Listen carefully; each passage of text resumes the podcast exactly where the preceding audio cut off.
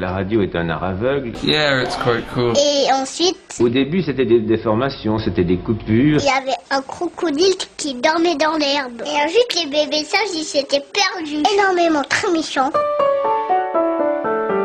Bonjour, bienvenue dans les interviews d'Éric Cooper. Madame Puget, sans vouloir vous assommer de questions d'ordre juridique, la loi française me permet de procéder sur le champ à une perquisition de votre petit jardin secret. Votre consentement n'est même pas nécessaire. J'assène en souriant. Le charme opère aussitôt.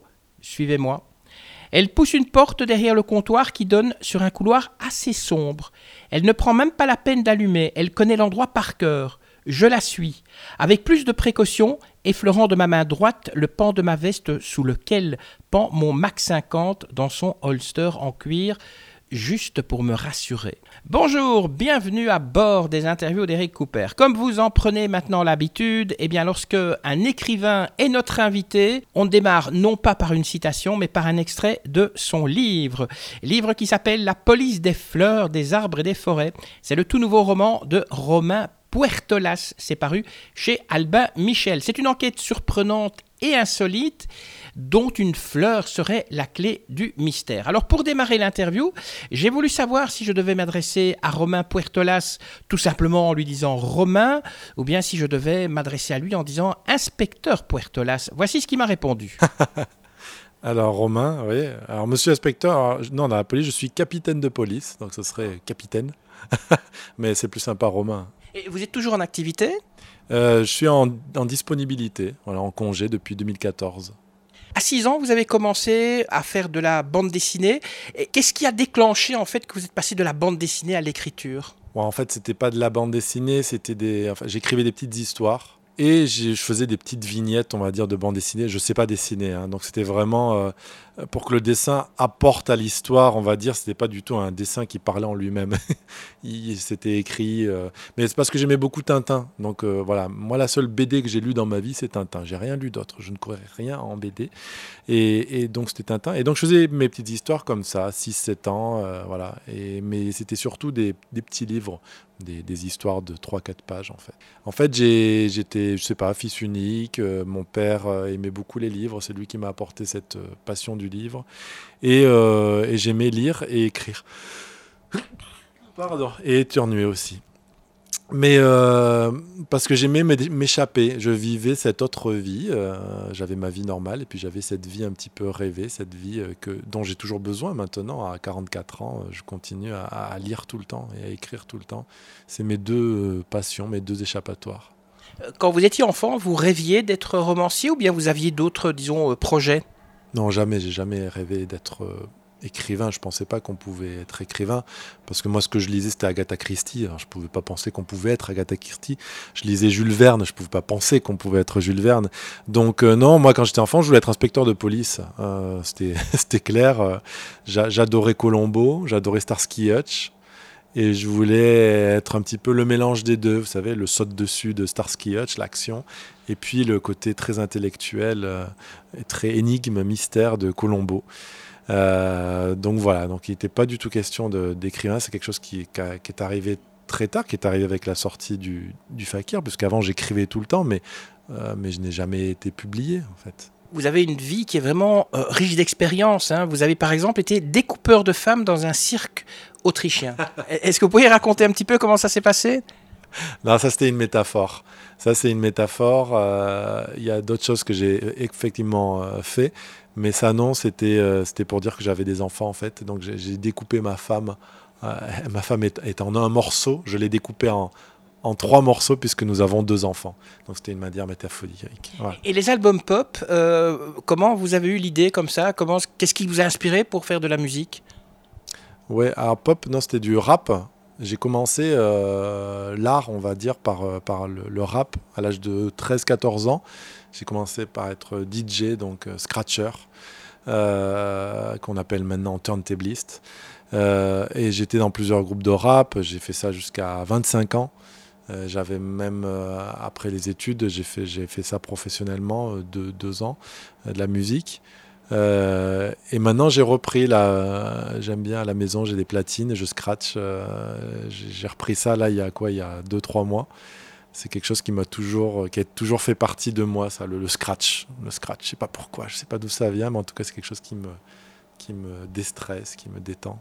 On peut, on peut vous voir hein, sur, certains, euh, sur certains morceaux dans, sur, euh, sur, la chaîne YouTube. Et on va rester dans YouTube parce qu'en fait, j'ai appris que David Copperfield, il ne vous aime pas beaucoup. Oui, alors sur YouTube, on peut euh, voir mes petits trucs de, rap où je m'amuse. Et puis aussi un programme qui s'appelle Trickbuster Show dans lequel je révélais, c'est quand habité à Madrid, je révélais les tours de magie de magiciens du monde entier, dont David Copperfield.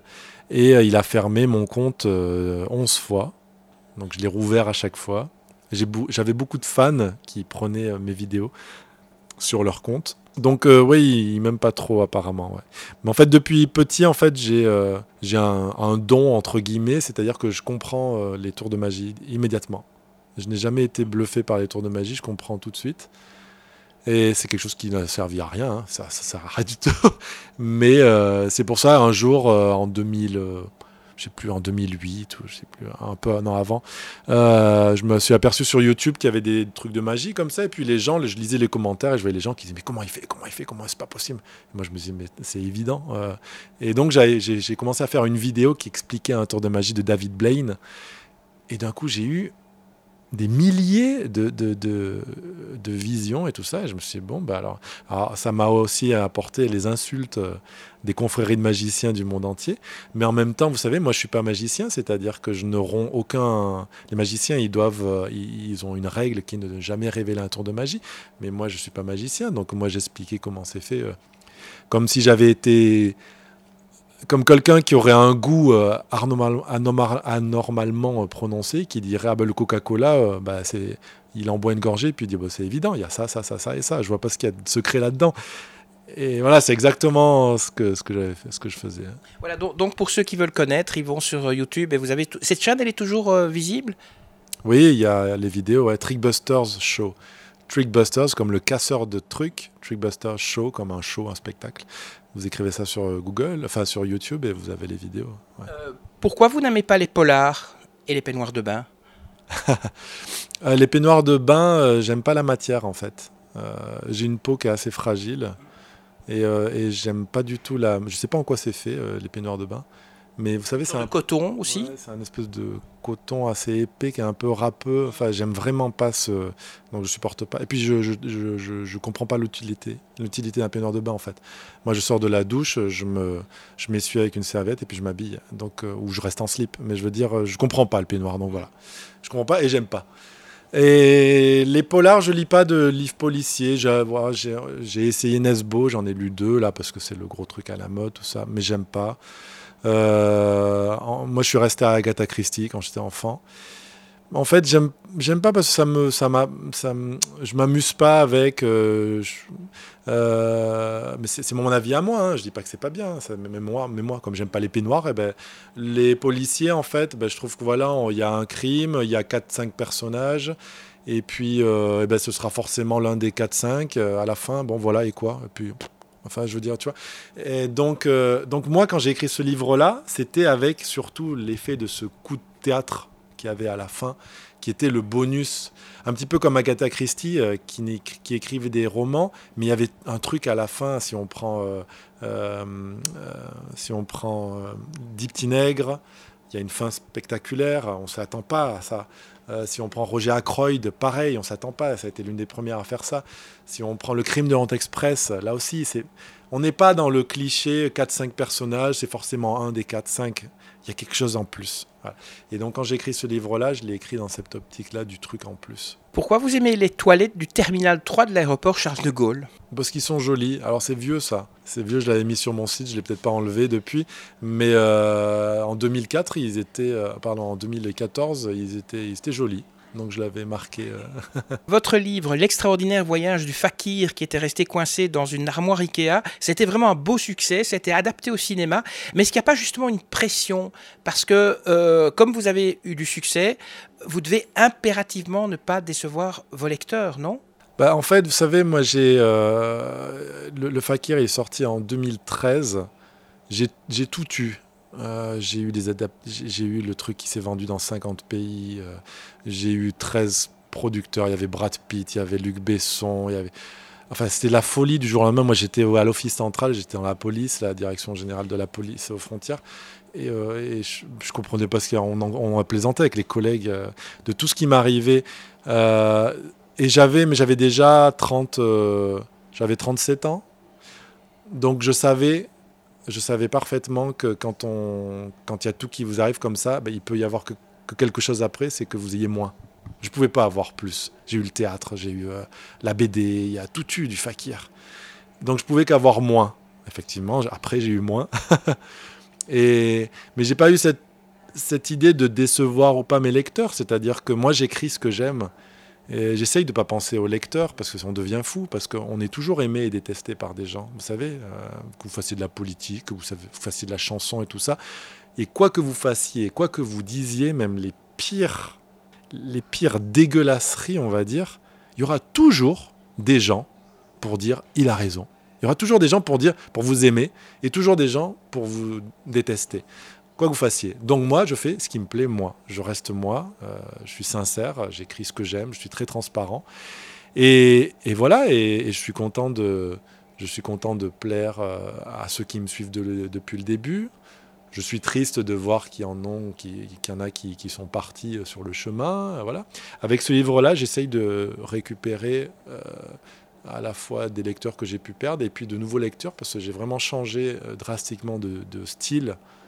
J'ai vraiment, euh, je me suis assagi, j'ai vieilli, je ne sais pas ce qui m'est arrivé, mais j'ai voulu quelque chose de plus sérieux, même s'il y a de l'humour, mais c'est de l'humour qui est très dosifié, par pincée, alors que dans le fakir, dans mes autres livres, c'était des trucs, on me voyait arriver avec des sabots à 10 km, c'était des, grosses cordes, c'est vraiment l'humour très potache, très... Euh, et, là, j'arrive avec quelque chose de beaucoup plus travaillé, beaucoup plus sérieux, euh, vraiment ciselé, euh, avec du français, euh, écrit, écrit en bon français, dans un, vraiment dans une belle langue.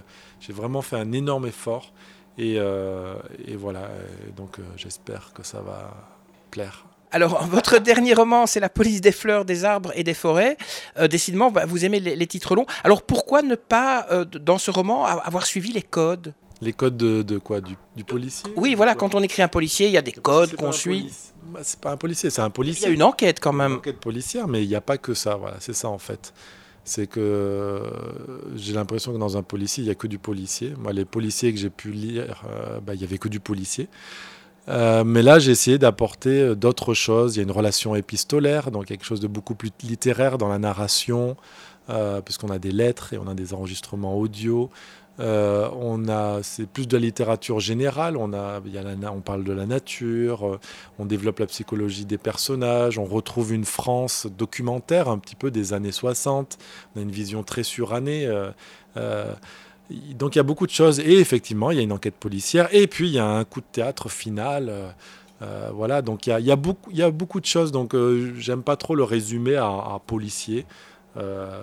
J'aime dire que c'est une enquête une enquête épistolaire, littéraire, policière. Euh, c'est un roman, quoi. C'est fait pour passer un, bon moment. Euh. Justement, dites-nous un petit, un petit teaser, euh, un petit résumé du livre pour donner envie à ceux qui nous écoutent de le lire. Alors, nous sommes en 1961, en pleine canicule, dans un petit village qui s'appelle P, où vient de se passer un événement macabre. Joël, 16 ans, a été retrouvé démembré dans une cuve à cuisson de la confiturerie locale.